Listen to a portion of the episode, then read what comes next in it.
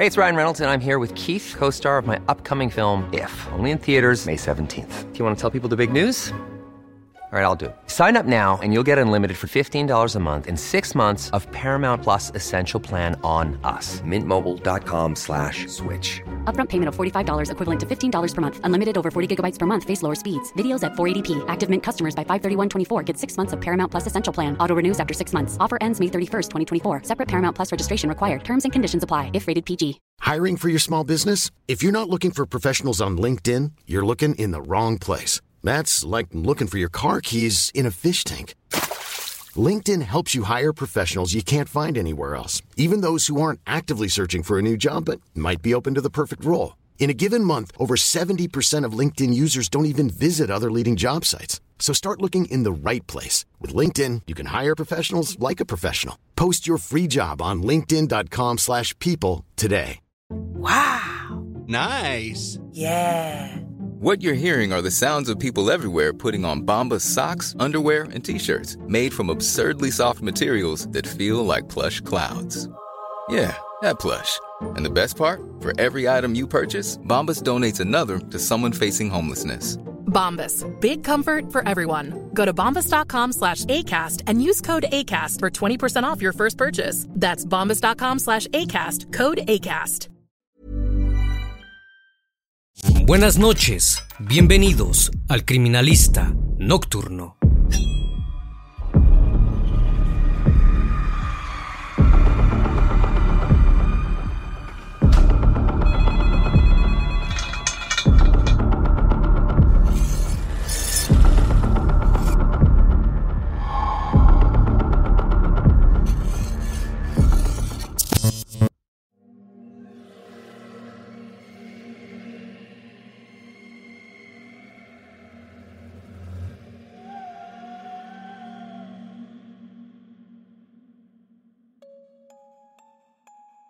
El 22 de septiembre de 2012, en la localidad de Jicamarca, perteneciente a la región de Lima, Perú, decenas de medios de comunicación se atrincheraron frente a un terreno baldío, esperando una noticia. Luego de un rato, las cámaras captaron a un hombre de mediana edad, completamente quebrado por el dolor. No hablaba, solo lloraba. Su hija menor se acercó a los periodistas y notificó la terrible verdad que todos sospechaban. El cuerpo encontrado cinco metros bajo tierra, piedras y cemento, era el de su hermana. Llevaba diez días fallecida.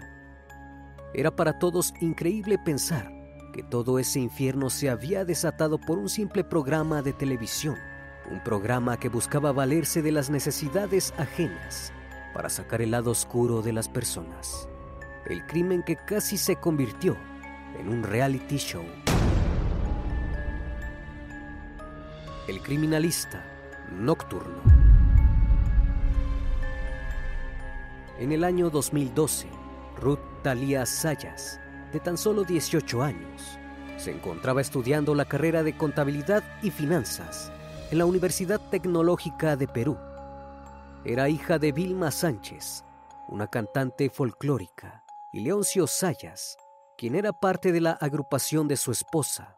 También tenían una hermana llamada Eva Sayas. Todos juntos habían viajado desde su ciudad natal, Huancavelica, en busca de una vida mejor. Pensaban que la encontrarían en Lima, pero no sabían cuánto se equivocaban. Ruth era una joven vivaz y llena de energía. Tenía muchos sueños y esperaba renovar la posición económica de su familia, luego de terminar su carrera. Pero no todo era perfecto. La joven salía con Brian Romero Leiva, un mototaxista. Su familia no lo aprobaba. Decían que era un holgazán, ya que no estudiaba y se la pasaba tomando alcohol. Ese mismo año, Ruth se comenzó a mostrar cada vez más deseosa de ganar dinero.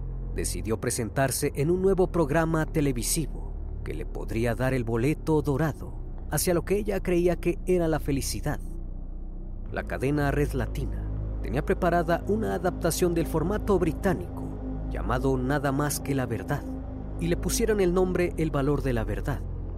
El programa ya había causado controversias antes de salir al aire.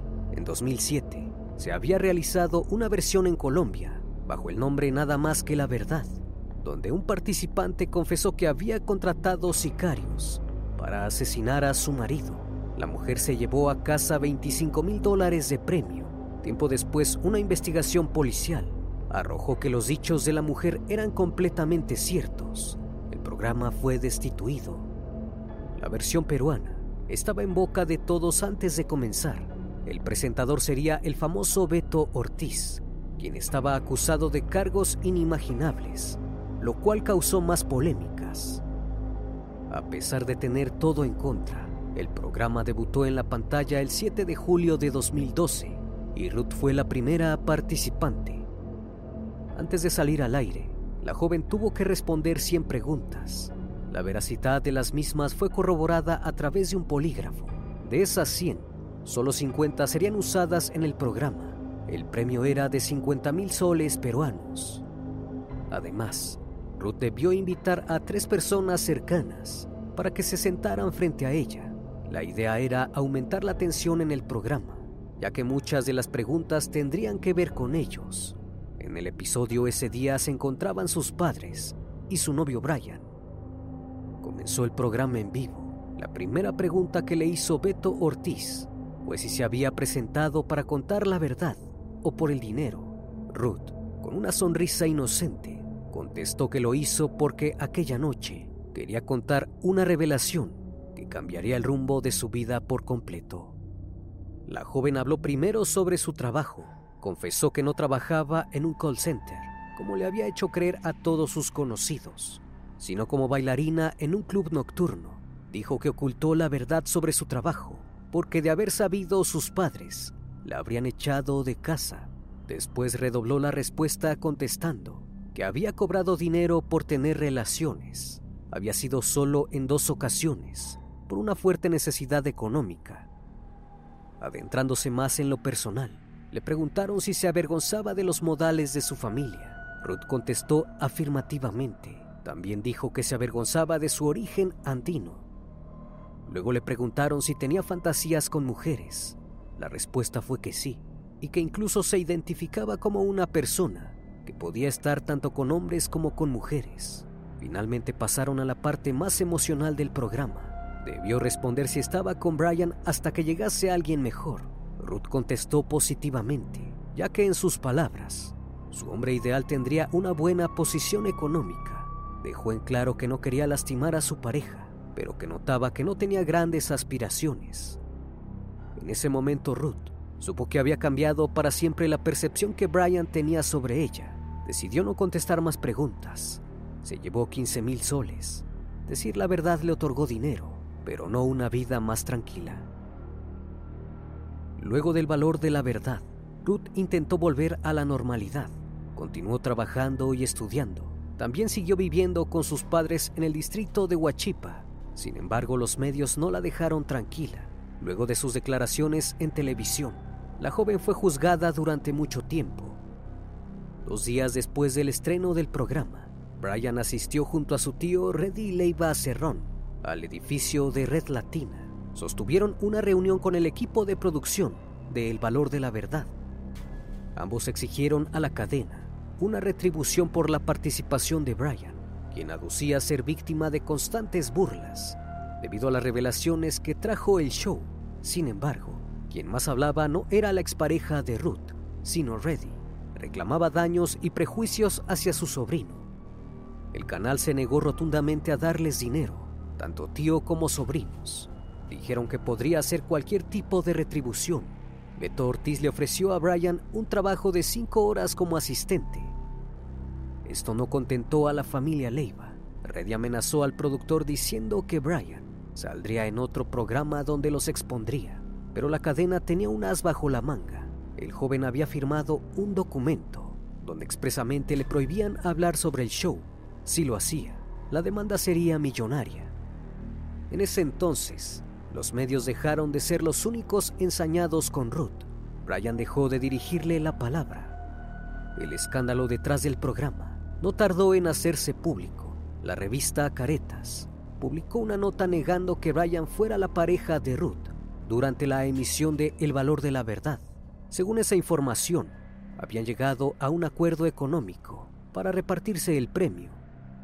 La cadena de televisión distribuyó un comunicado anunciando medidas legales contra la revista y contra el joven que habría violado las reglas de participación en el programa. El circo mediático se hizo cada vez más grande. Mientras tanto, Brian comenzó a llamar todos los días a Ruth para exigirle dos mil soles por haber salido en el show, pero no estaba solo. Gritaba que su tío Reddy lo presionaba. Un día Brian fue junto a su familia a insultar a los padres de Ruth. Ese día, la joven decidió que su expareja no vería ni una moneda del premio. Al mes siguiente, la situación no hizo más que escalar. Brian entró violentamente en la casa de Ruth y le robó un celular, su laptop y una gran suma de dinero. La joven puso una denuncia contra su exnovio, pero su familia decidió retirarla por temor a represalias. Para el 11 de septiembre, parecía que la situación estaba mejorando. Brian llamó a Ruth después de mucho tiempo y conversaron tranquilamente. Sin embargo, horas después, la familia de la joven tuvo que reportar su desaparición. Hey, it's Danny Pellegrino from Everything Iconic. ¿Ready to upgrade your style game without blowing your budget? Check out Quince. They've got all the good stuff shirts and polos, activewear, and fine leather goods, all at 50 to 80% less than other high end brands. And the best part? They're all about safe, ethical, and responsible manufacturing. Get that luxury vibe without the luxury price tag. Hit up quince.com slash upgrade for free shipping and 365 day returns on your next order. That's quince.com slash upgrade. How would you like to look five years younger? In a clinical study, people that had volume added with Juvederm Voluma XC in the cheeks perceived themselves as looking five years younger at six months after treatment. Look younger, feel like you. Add volume for lift and contour in the cheeks with Juvederm Voluma XC. Reverse signs of aging by adding volume to smooth laugh lines with Juvederm Volure XC. For important safety information and to find a licensed specialist, visit juvederm.com. That's J U V E D E R M.com. Not for people with severe allergic reactions, allergies to lidocaine, or the proteins used in Juvederm. Common side effects include injection site redness, swelling, pain, tenderness, firmness, lumps, bumps, bruising, discoloration, or itching. There's a risk of unintentional injection into a blood vessel, which can cause vision abnormalities, blindness, stroke, temporary scabs, or scarring. Talk to a licensed specialist to find out if it's right for you. Mientras se llevaba a cabo la búsqueda de la joven, la familia de Ruth declaró en los medios que sospechaba de Brian. Les parecía extraño que él se hubiese comunicado con ella después de mucho tiempo de no hablarle. El 22 de septiembre, a 11 días de la desaparición de la chica, la policía citó finalmente a Brian a la División de Personas Desaparecidas para declarar. Eran tan solo las 3 de la tarde. Mientras tanto, en Huancavelica, la familia de Ruth se encontraba en su casa, realizando una vigilia junto a sus vecinos. Tenían letreros donde se podía leer cómo pedían a Dios y a la justicia la aparición con vida de la joven. Los medios de comunicación también se encontraban presentes. A las seis de la tarde, el padre de Ruth recibió una llamada de la policía. Tenían una terrible noticia. Habían encontrado un cuerpo en un terreno baldío de Jicamarca. El hombre salió de su hogar junto a su otra hija para ser escoltado hasta la zona. Los reporteros al verlos pasar por la puerta no tardaron en inundarlos de preguntas. Ni el padre ni Eva quisieron contestar ninguna. Solo podían pensar en que había sucedido lo peor. Llegaron a Jicamarca seguidos por las cámaras. La policía hizo ingresar al padre al terreno, mientras los periodistas esperaban la primicia afuera. Luego de un rato, el hombre salió completamente desolado. Los reporteros intentaron abalanzarse contra él y fueron detenidos por un muro de guardias. Viendo que su padre no podía hilar palabra, Eva decidió acercarse a los medios para confirmar la horrible primicia. El cuerpo encontrado era el de Ruth. El padre pidió por favor que se retiraran y lo dejaran respirar. Se hizo a un lado y comenzó a llorar fuertemente abrazando a Eva. Sin embargo, los periodistas hicieron caso omiso al pedido. No dejaron de filmarlo en ningún momento. Alrededor de las nueve de la noche, llegó al lugar del hallazgo nada más y nada menos que Brian. El muchacho estaba siendo escoltado por la policía. Los detectives tuvieron que contarle la verdad a la familia sobre lo que había ocurrido esa misma tarde. Lo cierto es que habían logrado presionar a Brian en el interrogatorio para que dijese la verdad. El joven admitió haber asesinado a su exnovia e incluso dio las coordenadas de la zona donde estaba enterrado el cuerpo. Al escuchar el siniestro relato, el padre de Ruth agarró una piedra y la lanzó fuertemente hacia la cabeza de Brian. Eva entró en un shock nervioso. No podía parar de gritar y patalear, como si de una escena más de un reality se tratara. Las cámaras no se entrometieron. Filmaron cada uno de los intensos momentos vividos por la familia Sayas. Mientras tanto, la vigilia en el hogar de Ruth seguía su curso. La madre no sabía nada. Los medios de comunicación de la zona se enteraron de la noticia y tocaron a su puerta para pedirle una entrevista. Al escucharla hablar, se dieron cuenta que la mujer aún no estaba enterada de la situación. En ese momento la señora recibió una llamada. Las cámaras siguieron filmando la casa desde afuera. Se escucharon gritos desgarradores.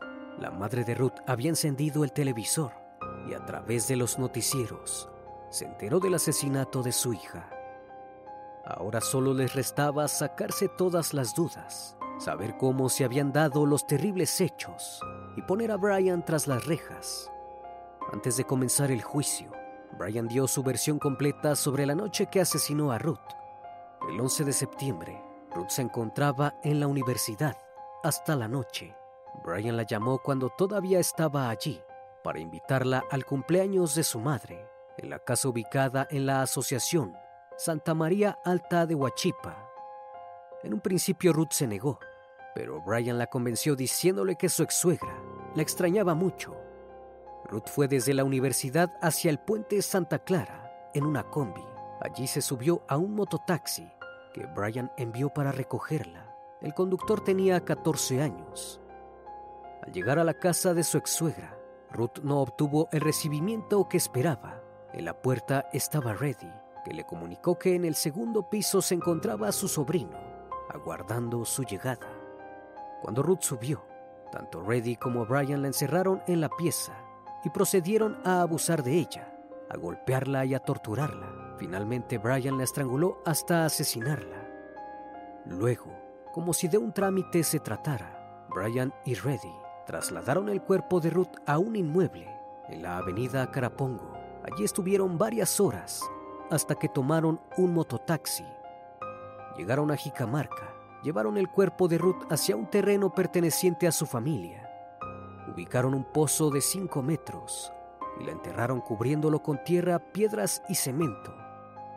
Pero no contaron con que tan solo 10 días después, la policía lograría quebrar a Brian y acercarse a la resolución del caso.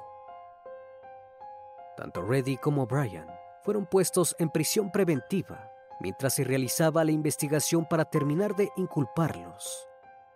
La necropsia indicó que la causa del deceso se debió a una asfixia mecánica por estrangulamiento. Presentaba lesiones en todo el cuerpo por fuertes golpes y el rostro completamente desfigurado. También una fractura en la clavícula y en la columna vertebral. Además, el hígado de la joven estaba inflamado debido a las sustancias tóxicas que había ingerido momentos antes de su deceso. Resulta que además del terrible ataque que ejercieron contra ella, la habían envenenado. Fue un crimen completamente premeditado. El celular de Brian fue intervenido por la policía. Detectaron que se había comunicado con su tío varias veces durante la noche del 11 y la madrugada del 12 de septiembre. En la inspección del terreno, la policía halló un colchón lleno de fluido hemático, perteneciente a Ruth. También había manchas hemáticas en la habitación, donde la joven fue asesinada, y en el mototaxi que transportó su cuerpo. Además localizaron la laptop que Brian había robado tiempo atrás a Ruth. Por su parte, el adolescente de 14 años, involucrado en el asesinato, confesó a la policía que fue contratado por Brian para avisarle sobre la llegada de Ruth al barrio en el que vivían el menor también contó que fue testigo de cómo Brian y Reddy sacaron el cuerpo de la víctima de la casa ubicada en Huachipa. A cambio recibió 50 soles y un teléfono celular. Luego de las contundentes pruebas, tanto Reddy como Brian fueron trasladados al recinto penitenciario de San Juan del Urigancho para el comienzo del juicio oral. El mismo fue llevado a cargo por el colegiado B de la segunda sala penal para reos en cárcel. Durante el juicio, los detectives encontraron más pruebas que probaban lo escalofriante que era la relación entre Ruth y Brian. El muchacho tenía unas fotografías en las que su exnovia aparecía con diferentes hombres, teniendo relaciones íntimas. Además, dejó entrever que Eva la acompañó en algunas ocasiones. Los agentes sospechaban que Brian se ocupaba de vender a jovencitas y llevarlas a provincias del país. En realidad jamás había sido el novio de Ruth, solo se había aprovechado de su humilde condición y la había hecho trabajar para él. Eva declaró en el juicio que su hermana era constantemente extorsionada por Brian. El joven le decía que si intentaba salirse del negocio, contaría a sus padres toda la verdad sobre su trabajo. Pero si Brian tenía a Ruth acorralada, ¿cuál había sido el móvil para asesinarla? Esa era la pregunta que estaba en boca de todos. Lo primero que asumió la fiscalía fue que Brian quería quedarse con el dinero del premio del reality. El delito fue calificado como robo agravado con subsecuente asesinato. El 2 de octubre de 2013, el Ministerio Público pidió cadena perpetua. Sin embargo, días después, el joven dijo que el principal desencadenante del crimen fue la humillación que le provocó la confesión pública de Ruth. Su abogado decía que había actuado bajo el principio de emoción violenta. Posiblemente esto se debía a que quería cambiar el delito por el de homicidio calificado. En ese caso, le correspondían únicamente entre 15 y 30 años de cárcel. Brian declaró que llevó a cabo el crimen sin ayuda de su tío Reddy. Señaló a una persona apodada El Gordo como su mano derecha en el crimen. Esta persona jamás fue identificada. Reddy fue procesado por el homicidio de Ruth.